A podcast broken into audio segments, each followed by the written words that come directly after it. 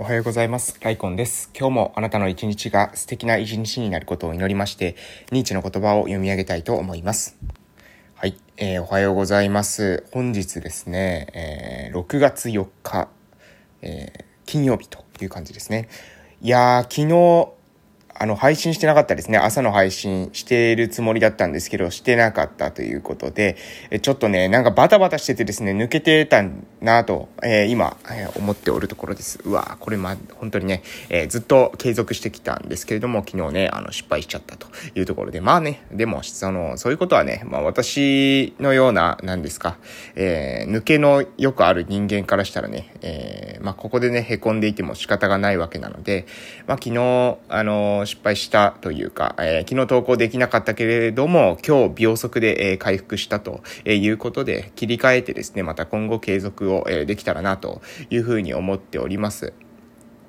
はい。えー、っとですね、近況報告ですけれども、と最近ですね、ちょっとあの、地域の、えー、お店、地域で、えー、開かれているお店、あ、えー、もうごめんなさいね。私がまずそもそも何をしてるのかっていうことから話しますと、私はですね、鹿児島県の奄美大島の某村でですね、え地域おこし協力隊として、え働いてるんですけれども、えその中で、え地域をですね、特に私は福祉系の、え活動をしたいなというふうに思ってて、で、えそこでですね、まず地域のその資源ですね、地域にいかなる資源が眠っているのかっていうことをですね、これを、え発見していきたいなと思って、え動いてるんですけれども、その中で一つ、えっ、ー、と、私のですね、その担当を、えー、してる、えー、役場の、えー、方との話し合いの中で、えこういうことをしたらしてほしいというふうな、えことがありまして、それが一つはですね、地域資源となっている可能性がかなり高いであろう、え地域のお店ですね。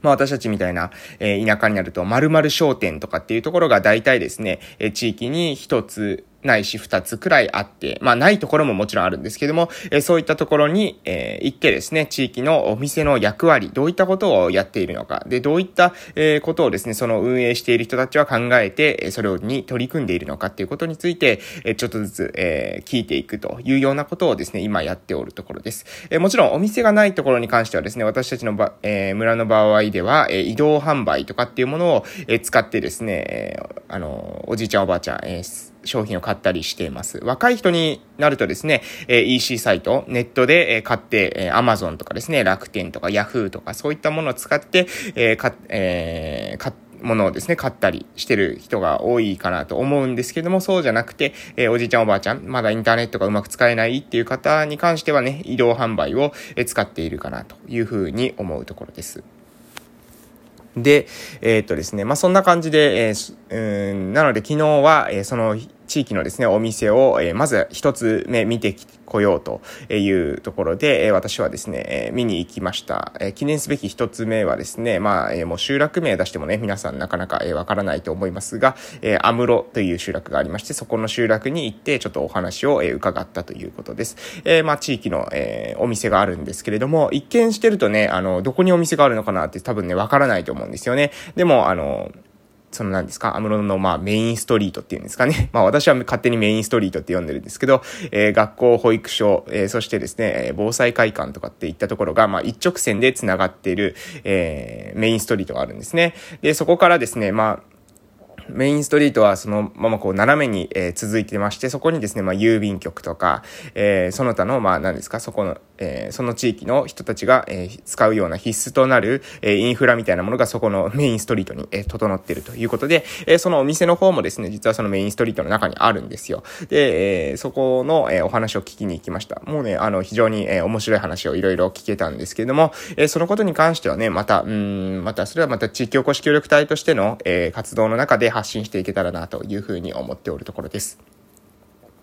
でですね、えー、まあ、こうやって、こういう感じで地域のお店を一つずつ、えー、何ですかね、インタビューというか取材という形で行かせていただいて、で、地域に眠っている資源ですね、どういったことが実際にチームのその力学の中で動いているのか、どういったシステムが既存のものであるのか、で、そのシステムというものを、どういうふうに、何ですか、うん、まあ、ある、ないものをね、ゼロから作るというより、えあるものに、えさらに機能を足していくっていうのが、まあ、田舎とかですね、そういう、何ですか、人口が少ない、え管理する人が少ないという状況で、新しいものを作ってもね、えそれをまた管理する人を作らないといけないということになるので、えそうじゃなくて、現在あるものの、え機能をより充実させていく、え現在あるものによりですね、血液を、え流し込んで、えそこを、え強化していくってこともね、これも地域の、何ですか、地方創生の、え戦略の一つかなというふうに思います。また、うん、これ、あの、そうですね。これもまたこれだけでも一つの内容になるんですけどね。あの、ないものをゼロから作るってなるとね、えー、様々なものがかかりますよね。まず、えー、開発する、えー時間もお金もかかりますし、えー、作った後にもそれをですね、運営していくためのコストも、えー、その作った人が基本的には負担しないといけません。えー、しかし、地域に現在ある、えー、もう今、ある、えー、力学っていうものがあれば、えー、そこにですね、ほこ、そこを補助、支援するという形を、えー、取ることによって、まあ、開発費も抑えることができますし、運営コストというのも抑えることができます。そして、えー、そこを運営している人たちも、えー、それでですね、得するようなシステムになっていれば、そこが、えー、よりですね、豊かになるようなシステムになっていれば、えー、本人たちもそれはですね、あの、嬉しい、楽しい、えー、ありがとうというふうに思って、えー、やってくれるということです。えー、ここをですね、ここを分かってない人はね、なんか新しいものをですね、すぐ作ってしまって、で、地域に求められてないないものをね、えー、使って結局誰も利用していないとかですね、管理費だけが異常にかかるとかですね、えー、そういったことになりかねないのかなというふうに思ってます。なので、まず私はですね、地域を巡って、その地域に内在している資源、地域に眠っている資源、ここを、えー、掘り起こしていく。そこに、えー、掘り起こして、で、光を当てていく。えー、これね、私の集落の区長さんが、えー、よく言ってることなんですけども、えー、捨てればゴミだと。でも、使えば宝だということをですね、私の、えー、集落の区長さんよく言ってます。えー捨てればゴミ、えー、使えば宝ということ、えー、ありますので、え、そこで見極めを、え、しっかりとね、していこうかなと思ってます。時間をかけてですね。地域に眠っている資源を見つけ、それに血液を送り込んで、それをさらに豊かにしていく、宝にしていくっていうことをね、続けていこうかなと思っております。はい。で、こういった地道な作業をすることによって、まあ、高齢者の方に価値提供、そしてその高齢者の価値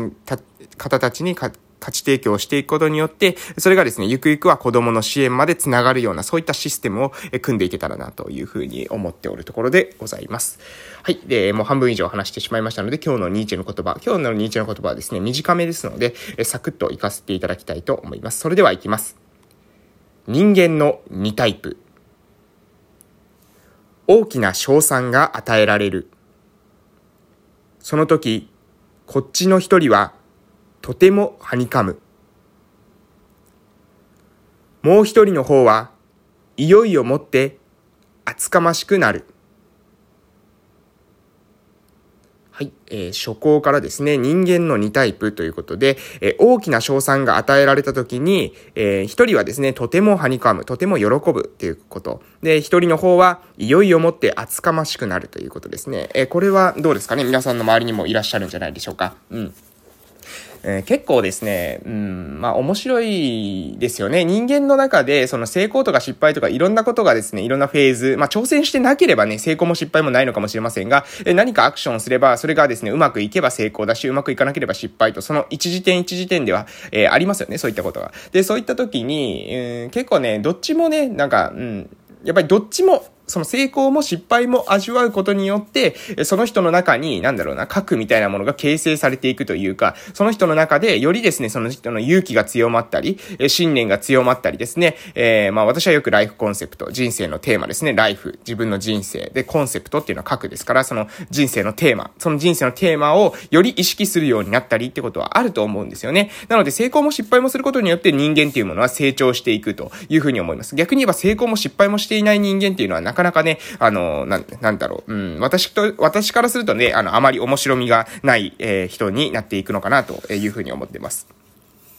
で、え何が言いたいのかというと、ころ、人間の2タイプは、まあ、成功した時ですよね。うまくいった時、物事が何かうまくいって大きな賞賛が与えられた。その時に、じゃあ人はどうなるのか、とっても喜ぶという人もいるし、えそうじゃなくて、もういよいよですね、えー、ずうずうしくなってくるという人もいるというところですね。